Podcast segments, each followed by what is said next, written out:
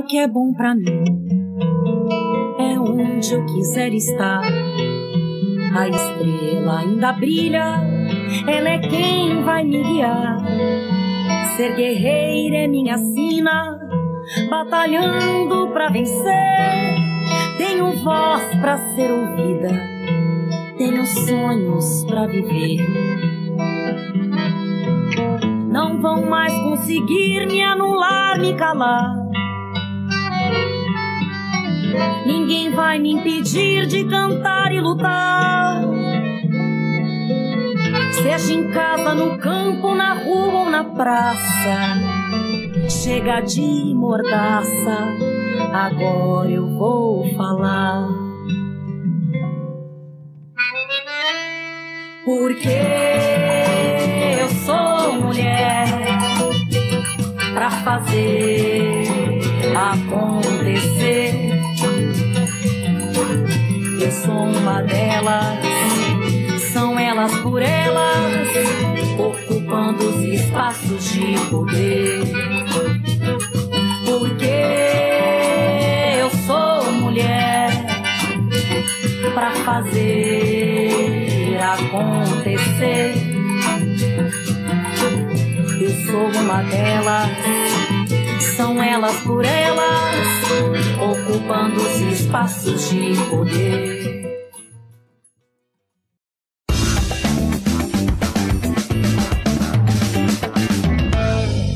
Olá, sejam muito bem-vindas ao TV Elas por Elas Formação, programa do PT para a preparação e formação das mulheres para a disputa política. Eu sou a Mariana Jacob, esse é meu sinal em Libras e de segunda a sexta-feira nos encontramos aqui a partir das quatro da tarde. No programa de hoje eu vou receber a Amêndoa Vilardi, professora ecossocialista e chefe de cozinha, e Sara Derruri, mestra pela Universidade do País Basco e militante do PT São Paulo, para falar sobre a construção do ecossocialismo e como ele se conecta a todas as lutas. Antes eu convido você a acompanhar comigo a aula Ecossocialismo Feminista com a professora e ex-secretária da Mulher do PTDF, Maria Ricardina Almeida. Vamos acompanhar.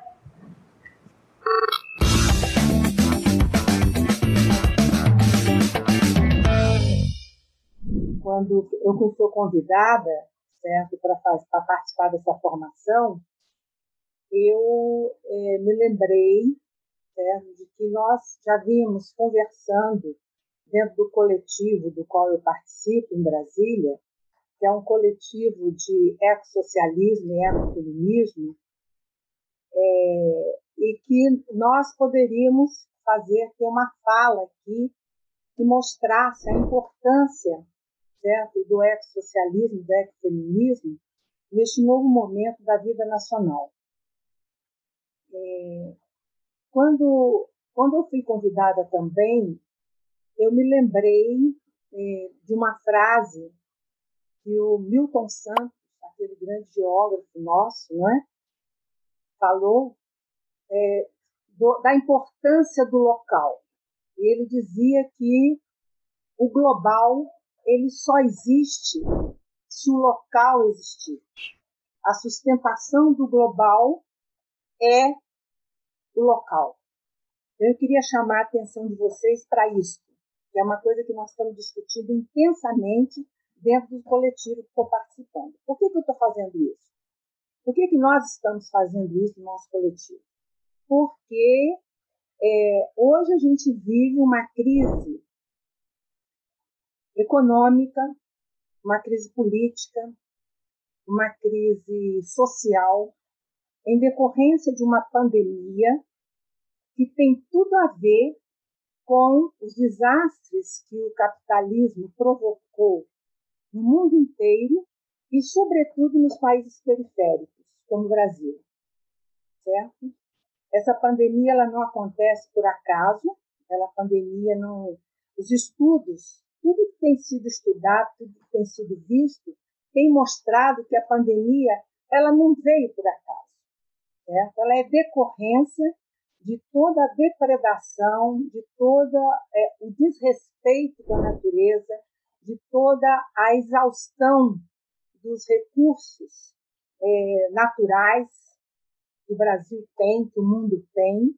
E isso tudo feito em nome da acumulação capitalista, que é de uma, é, eu digo assim, de uma ganância incrível, certo?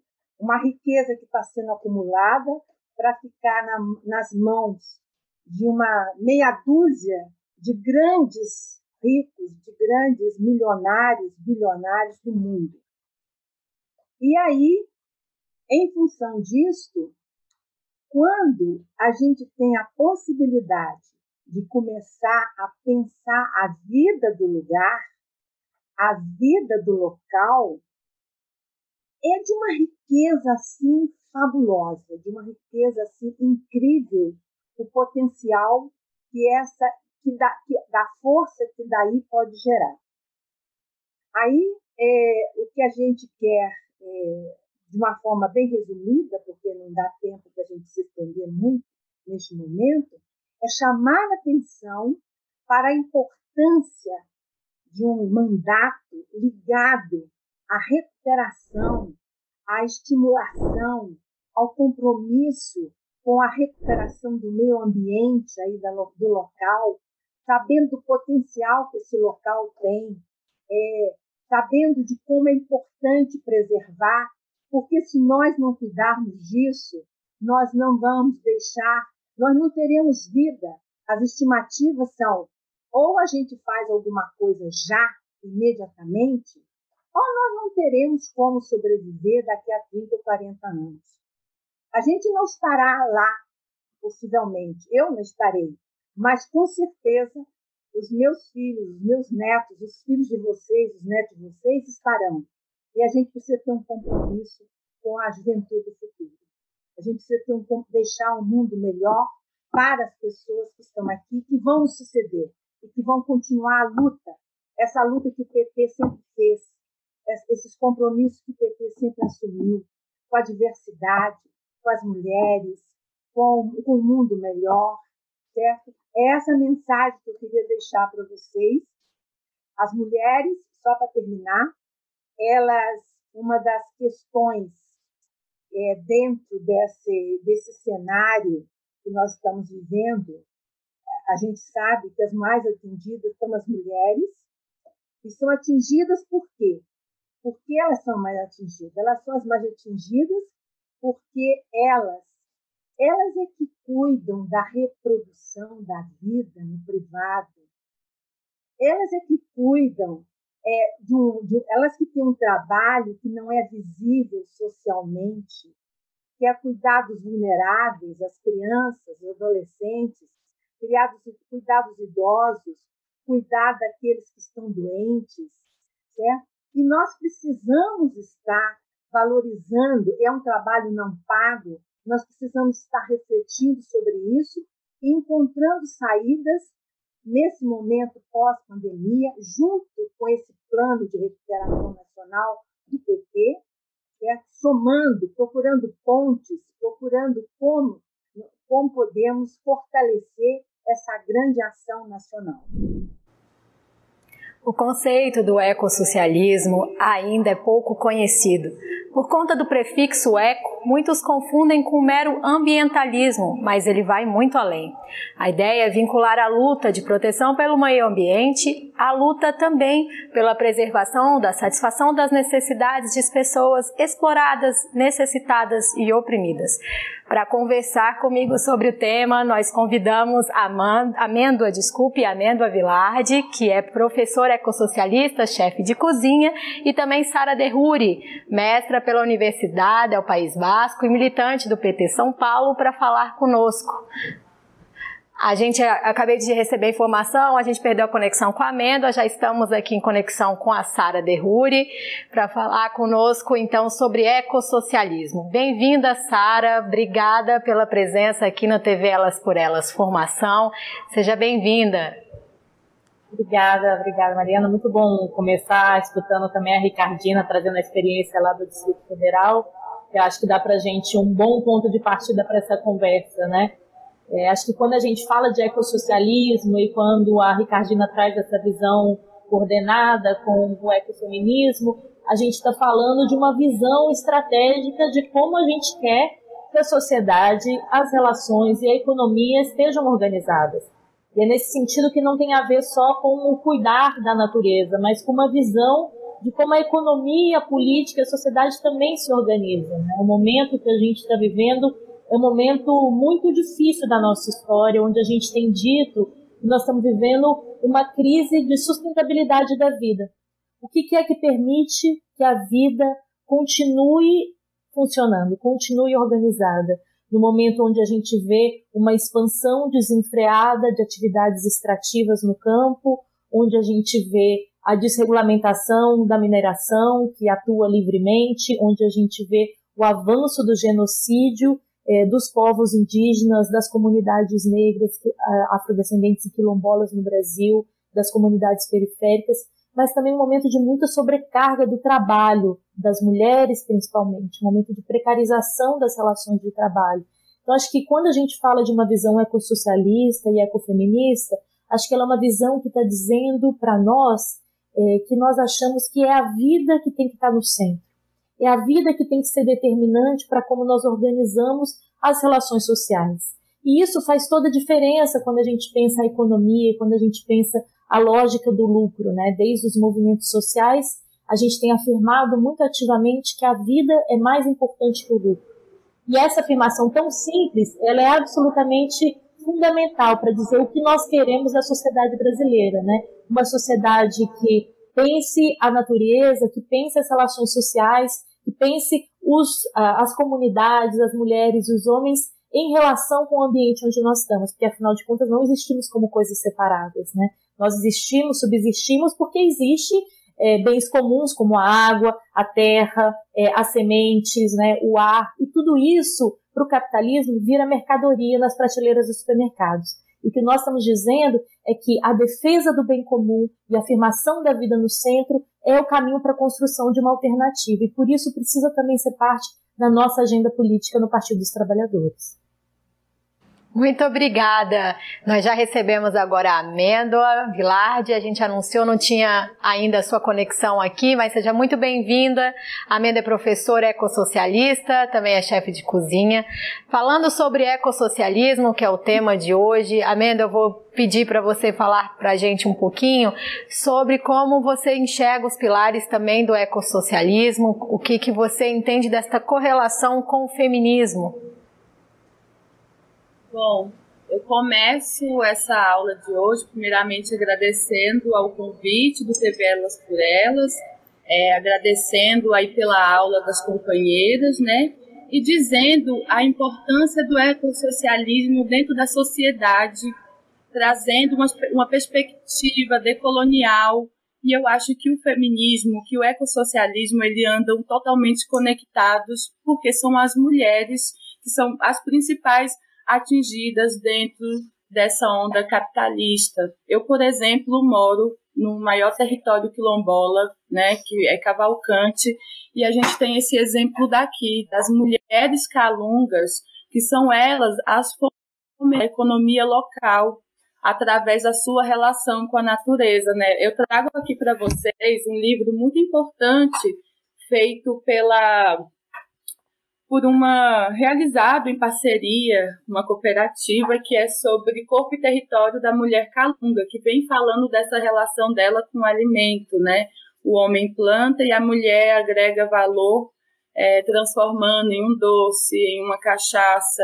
E ele fala muito da importância de preservar o território e preservar preservar o território, preservar o seu povo.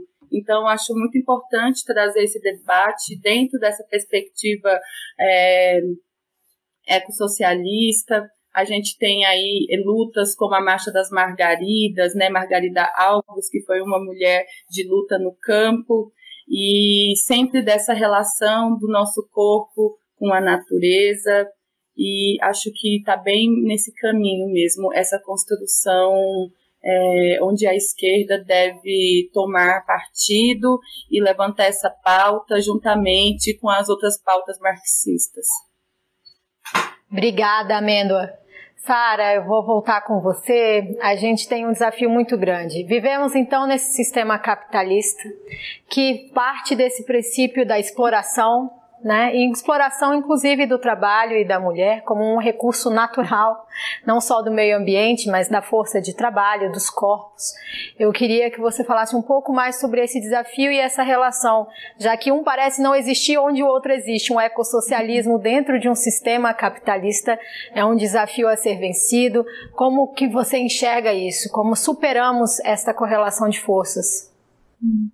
Acho que é, a gente tem discutido muito como, no momento atual do capitalismo, é, existem novas dinâmicas em que o capitalismo se acumula é, riqueza, né? E a gente tem falado muito que essas dinâmicas passam pelo controle dos nossos corpos, dos nossos territórios e do trabalho, né? Então a gente está vendo tanto o processo de mercantilização do corpo e da vida, né? Nós vimos no Brasil nas últimas semanas o escândalo da Prevent Senior, né? O que, significa uma empresa privada ter esse nível de controle sobre o corpo, a vida, a vida e a morte das pessoas? Então, é esse tipo de exploração que não está desassociada, por exemplo, da perda da autonomia das mulheres sobre é, decidir sobre o seu corpo e a sua sexualidade, o aumento da violência em relação aos nossos corpos, que funcionam também dentro desse sistema. Ao mesmo tempo, a gente vê a perda dos nossos direitos trabalhistas e o avanço dessas atividades que pegam o que antes era algo que pertencia a todo mundo, como a água, a terra e a semente, cercam, colocam uma etiqueta e põem um preço. Ou seja, o que antes era alguma coisa de todo mundo passa a ter um dono, passa a ser um bem privado. Então, nessa dinâmica, o capitalismo vai ganhando força né, e vai acumulando. E acho que tem, é, do ponto de vista da organização feminista, e sua pergunta nesse sentido é super pertinente, é, muitas alternativas que têm sido construídas. Né? Então, a gente pode falar, por exemplo, de um movimento muito ativo no Brasil da agroecologia, onde a gente pensa outras relações com a produção e onde nós estamos apresentando uma alternativa concreta. A Mendel falou sobre isso, o fato de que as mulheres nos relacionamos com os territórios de outra forma. Né? Para as mulheres é, e para as comunidades, é, o território não é algo que se vende ou que se dispõe, mas é indissociável da vida mesmo, né? A água não é uma coisa separada, a água é quem nós somos, né? Quer dizer, 70% do nosso corpo é água. Como é que nós vamos colocar preço nisso? Então, para nós, desde uma, da organização coletiva das mulheres, a afirmação da soberania alimentar, a afirmação da água como um bem comum, a afirmação dos direitos dos povos indígenas aos seus territórios, como nós assistimos nas últimas semanas a mobilização das mulheres indígenas em Brasília contra o marco temporal. A Mendo lembrou bem a experiência organizativa da Marcha das Margaridas, que não só vai a Brasília e leva suas propostas, mas tem implicações concretas para como as mulheres nos sindicatos rurais estão organizadas. Então, acho que quando a gente percebe essas outras dinâmicas do capitalismo, é também fundamental a gente perceber por onde tem passado as nossas alternativas. E no momento da pandemia, ficou absolutamente evidente que o que sustentou a vida foi o trabalho. O que sustentou é, o cotidiano da vida foram as mulheres nas suas comunidades repartindo o alimento que tinham. O que tem sustentado a vida nas cidades são as mulheres organizadas nas comunidades, prestando atenção na distribuição do alimento, dando conta de quem não está tendo acesso, de quem foi ao médico, de quem não foi ao médico. Então, para dizer que se é real e é muito ativa a exploração capitalista, também é real e muito ativa a nossa resistência e as nossas alternativas feministas e ecossocialistas. Obrigada, Sara. Amêndoa, também nesse contexto, partindo da sua primeira fala, entendendo que é necessário, dentro do ecossocialismo que defende também essa aliança entre os trabalhadores da cidade, os trabalhadores do campo, os indígenas, como você vê, como é possível promover essa aliança para essa construção dessa nova concepção de produção, de entendimento de mundo? Como você acha que é possível promover essa conexão? Bom, primeiramente eu acredito que essa relação ela tem que começar a partir através de políticas públicas, né, de incentivo, de fomentação a isso tudo. E essa relação ela vem através de práticas sustentáveis. Eu acho que, por exemplo, uma boa dica de como essa relação entre o campo e a, e a cidade ela possa acontecer, uma dica é o CSA, que são as comunidades que sustentam a agricultura familiar, onde você, por exemplo, uma pessoa da cidade, ela, ela funciona como um co-agricultor, é, ajudando nessa produção e usando os orgânicos, né? A gente usando as feiras, é, passando por esse debate da soberania alimentar, a gente compreender a nossa sociedade de consumo, o que a gente está consumindo, é, onde a gente está comprando os nossos alimentos, onde nós estamos comprando os nossos produtos, e isso passa também por um debate de classe muito grande, porque quem tem acesso a esse tipo de informação, será que os partidos políticos, os movimentos sociais estão fazendo esse debate do ecossocialismo? Porque o trabalhador brasileiro hoje em dia ele não pensa o debate de soberania alimentar ainda está muito longe, porque ele é explorado pelo capitalismo nas grandes fábricas, na, nas grandes fábricas, não nas grandes cidades, ele é o tempo todo explorado. Então ele, ele não pensa nessa cadeia alimentar do seu alimento, é, em práticas sustentáveis mesmo. Eu acho que isso é uma coisa muito profunda. Eu acho que os partidos, os movimentos sociais têm um trabalho muito grande dentro dessa debate, é, a gente precisa falar de fome, né? É, o Brasil ele volta ao mapa da fome novamente. Tivemos aí na época do governo Lula a criação do ministério do Ministério da Fome, né? Do combate à fome, onde ele tinha nada menos que Graziano Ramos ali um plano de governo baseado no livro A Geografia da Fome do Josué de Castro. E hoje a gente tem um presidente que luta pela manutenção da fome.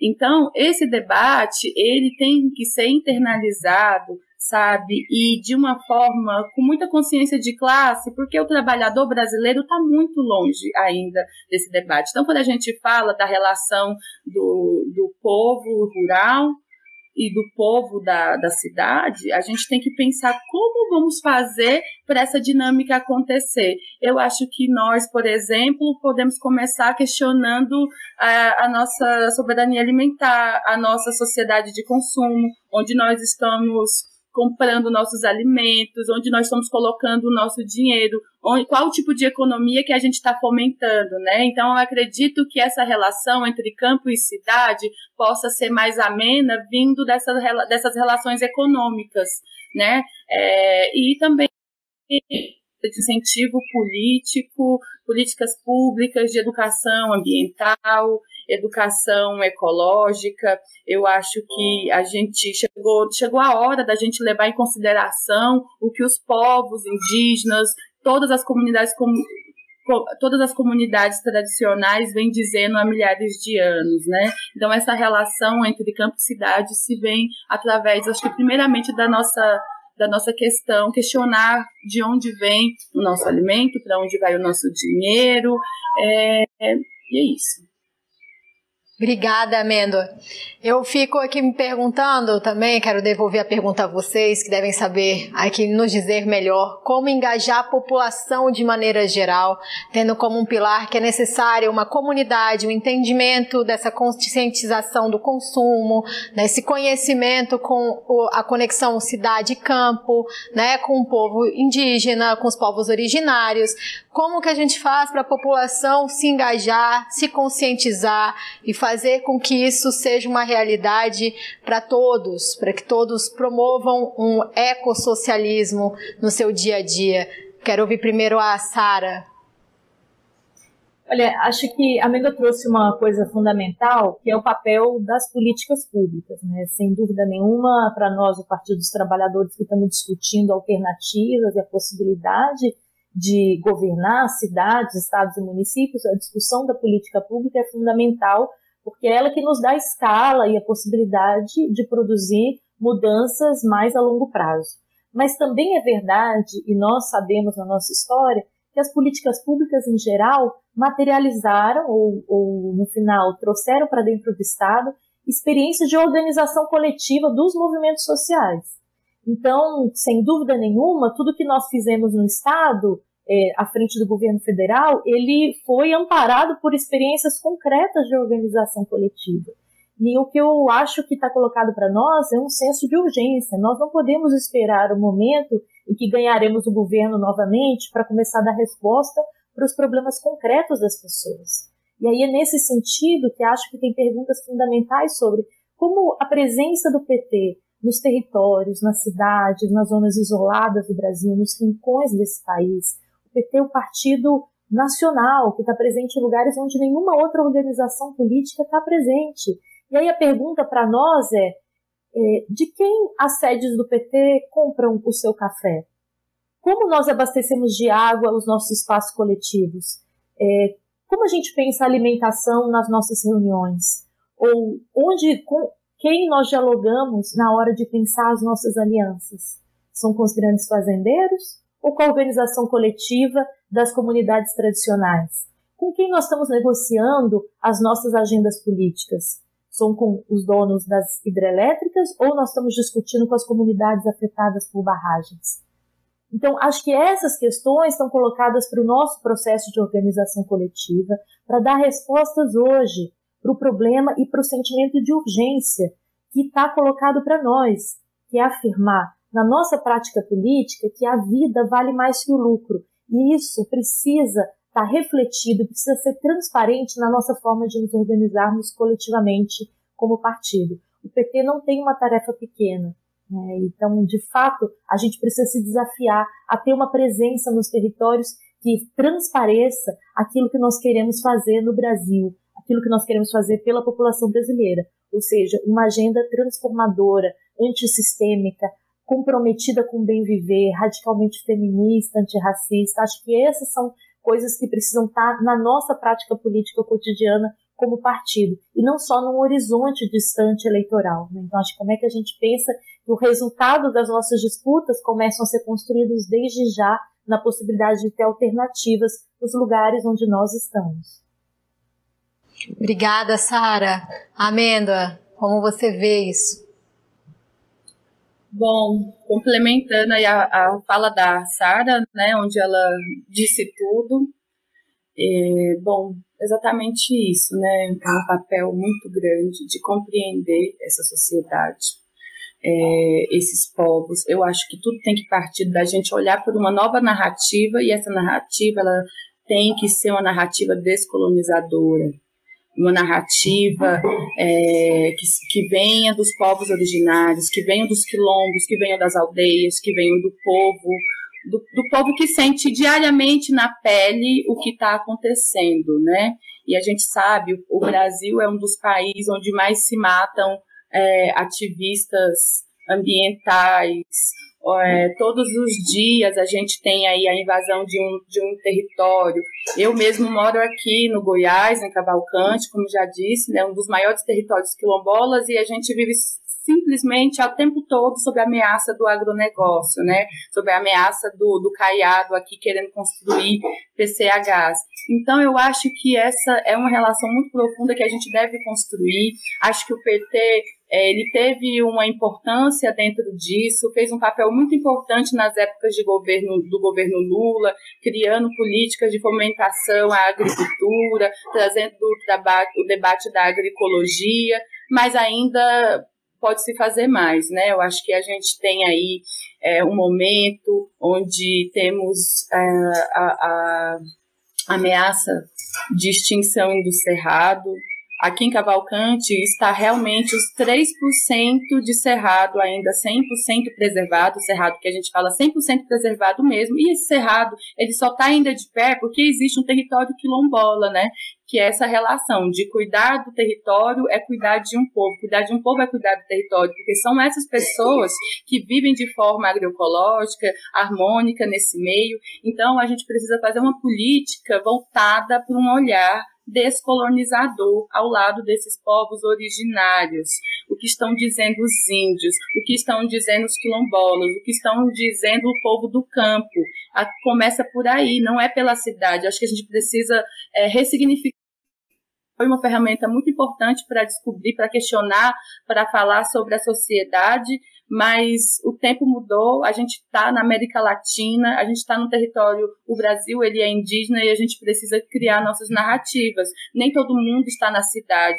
todo mundo, a gente tem que falar do campo. Então, eu, eu sinto muita falta dessa política voltada para o campo, sabe? Sinto muito falta. Eu acho que nós de esquerdas estamos muito engajados ainda naquele marxismo operário da cidade e a gente precisa realmente voltar às nossas bases, é, evoluir, voltar às raízes e a gente precisa estar junto desses povos, desses, in, desses índios, desses, desses indígenas, desses quilombolas, desse povo rural que é isso, né? Se o campo não planta, a cidade não come.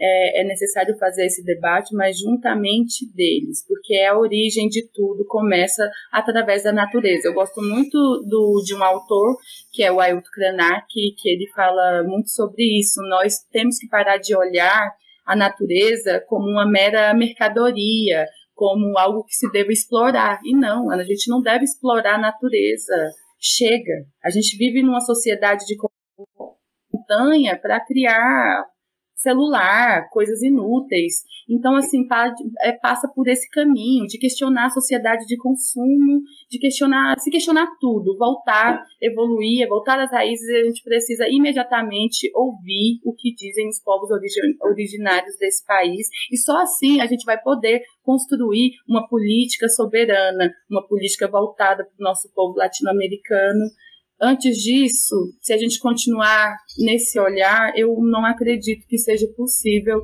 revolucionar algo. Sem dúvida, muito obrigada pela participação, Sara Amêndoa. Até uma próxima oportunidade. Obrigada. Muito obrigada. Desculpem o nervosismo, fiquei um pouco nervosa, problemas com a internet aqui, né? Moro em Cavalcante, lugar mais na roça, então é bem difícil aqui a conexão com a internet, mas agradeço muito e gostaria de dizer também que sou militante do PTDF, né? Fico entre a militância lá e aqui e estamos na construção do PT aqui em Cavalcante. Deu tudo certo, viu, Amêndoa? Sem preocupações. Muito obrigada. Um abraço para vocês. Obrigada. Obrigada. TV Elas por Elas de hoje fica por aqui, mas amanhã a gente volta com muito mais conteúdo para você. Não esquece de curtir a gente nas redes sociais, assim você fica sempre por dentro de tudo que acontece por aqui e de outras ações voltadas para as mulheres e realizadas pelo PT. Eu espero vocês amanhã. Até lá!